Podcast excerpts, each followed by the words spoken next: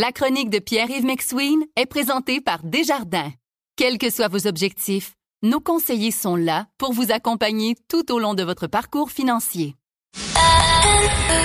C'est 23. Voici la chronique économique de Pierre-Yves McSween.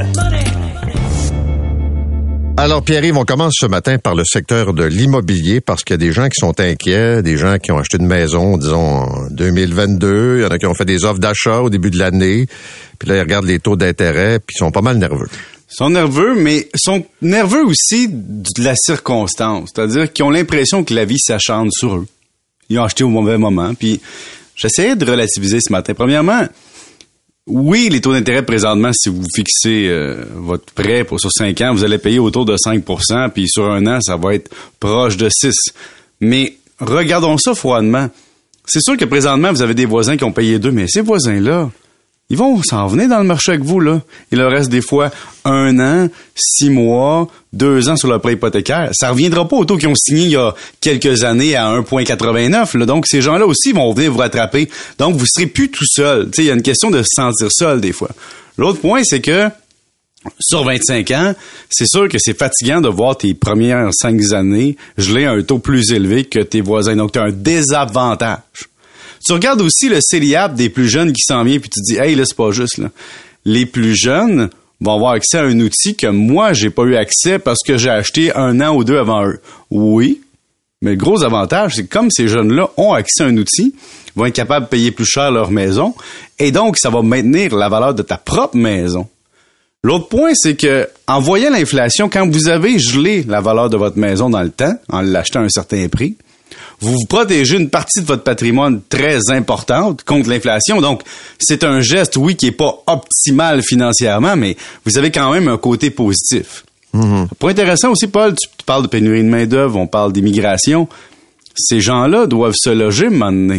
Et donc, si vous achetez dans la couronne de Montréal, euh, sur les 3,4 millions de personnes qui habitent dans le grand, grand, grand Montréal, la question est, vous êtes un peu couvert contre le risque de ne pas avoir un logement adéquat. Et deux, vous, vous êtes dans une situation où est-ce que l'offre de logement est tellement rare que finalement, s'acheter est quand même une façon de, maintenir une valeur parce qu'on est dans une situation où est-ce que les gens peuvent pas s'acheter une maison comme ça ou en construire une comme ça où les coûts et l'accessibilité à un terrain sont pas évidents.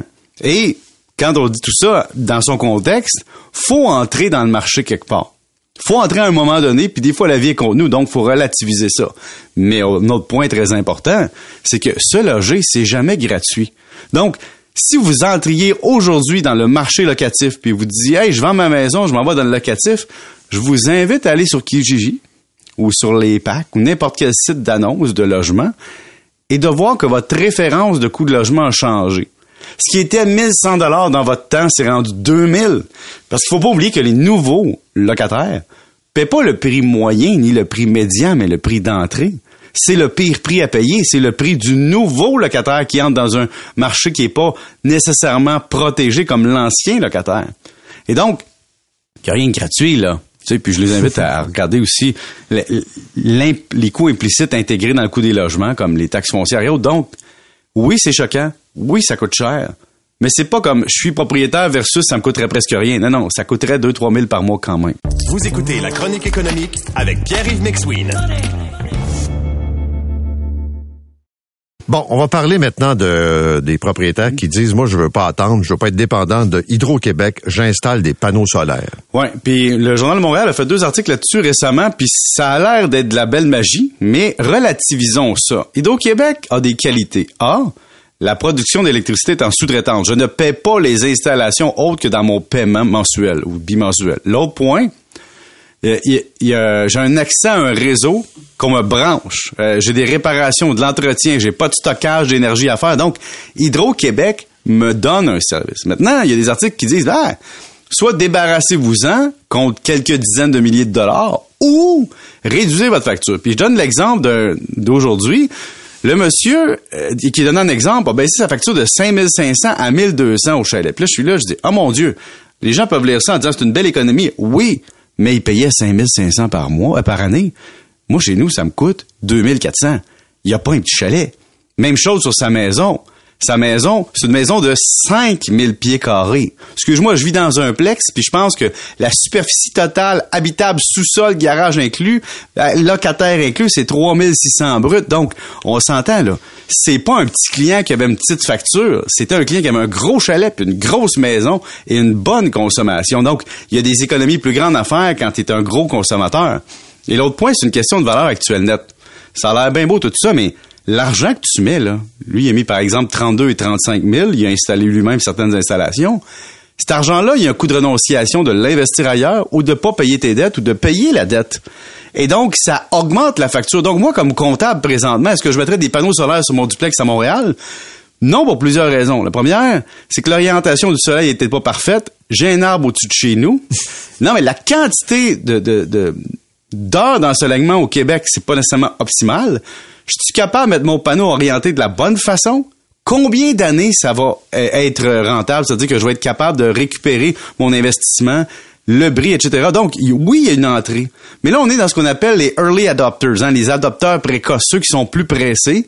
Ceux-là payent plus cher la technologie. Les comptables te diraient, attends que ça devienne généralisé. L'autre point qu'on oublie souvent, mettons, Paul, j'ai un panneau solaire sur mon toit plat. Moi, j'y vais pas souvent sur mon toit plat. Une fois par année, je vais enlever les feuilles. Si j'ai un panneau solaire puis je veux que le soleil chauffe mon panneau solaire, pas chauffe, mais tu expose la lumière à mon panneau, il faut que j'enlève la neige. J'ai déjà assez de mon entrée.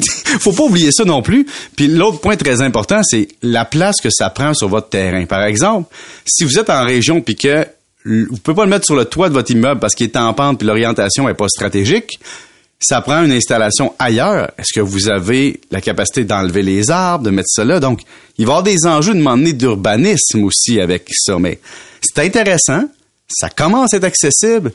Mais n'allez pas brandir le drapeau de la rentabilité trop vite. C'est des gens qui ont fait des, disons, des, des choix extrêmement audacieux pour l'instant et que quand ça brise, au Québec débarque pas.